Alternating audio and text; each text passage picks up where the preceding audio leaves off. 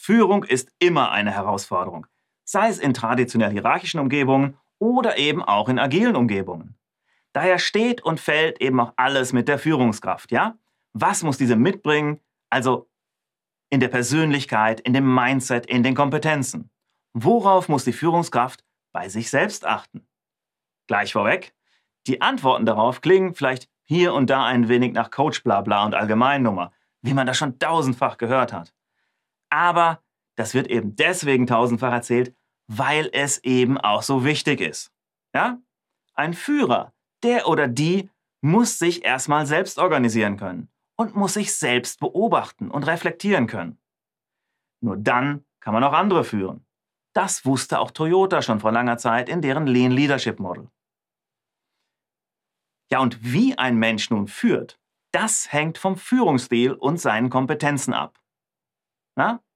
Und wie sich jemand da entwickelt hat und auch weiterentwickeln will. Und das wiederum hängt von der Persönlichkeit ab. Und da gibt es nun einige Persönlichkeitsmerkmale, die da sehr hilfreich sind. Im agilen, aber nicht nur dort. Dazu gehören die Bereitschaft zur Veränderung, Wertschätzung anderer Menschen, Bereitschaft zum Übernehmen von Verantwortung, Zielorientierung, Sozialsein hilft, Neugier wird gebraucht, Bereitschaft zum Lernen, Integrität und Ehrenhaftigkeit, Akzeptanz. Besonders wichtig für die agile Führungskraft sind dabei die Bereitschaft zur Veränderung, die Neugier, die Bereitschaft zum Lernen. Ja, ist klar, ne? Das berührt den Kern dessen, was Agilität ausmacht. Aber, war schon angedeutet, neben der Persönlichkeit sind natürlich auch die Kompetenzen wichtig. Hier mal ein paar, die speziell im Agilen wichtig sind. Fangen wir an mit Kommunikation.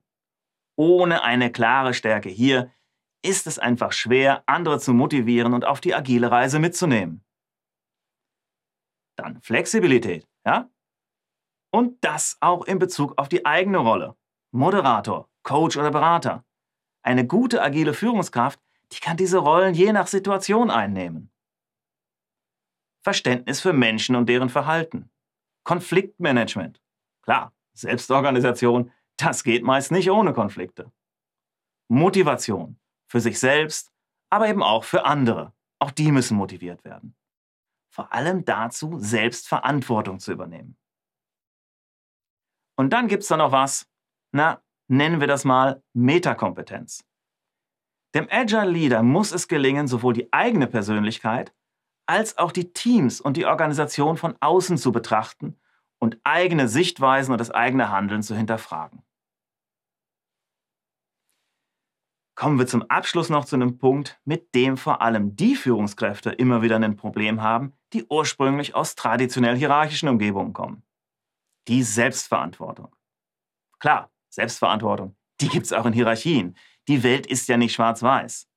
Aber in agilen Organisationen wird von allen verlangt, mehr Verantwortung zu übernehmen nicht nur von den Führungsebenen. Die Führungskräfte müssen sich hieran erstmal gewöhnen. Die müssen sich gewöhnen, Verantwortung abzugeben, ja? Die Teams entscheiden ja vieles selbst. Na, dann tragen sie dafür auch die Verantwortung. Die Mitarbeiter setzen sich selbst die Ziele. Exploratives Vorgehen, das kann zu Misserfolgen führen. Auch hierfür muss Verantwortung übernommen werden. Aber all das ohne eine Kultur der Bestrafung dafür. Ja? Der Agile Leader, der muss lernen, aber auch die Teams müssen das lernen. Und dabei muss die Führungskraft die Teams natürlich unterstützen.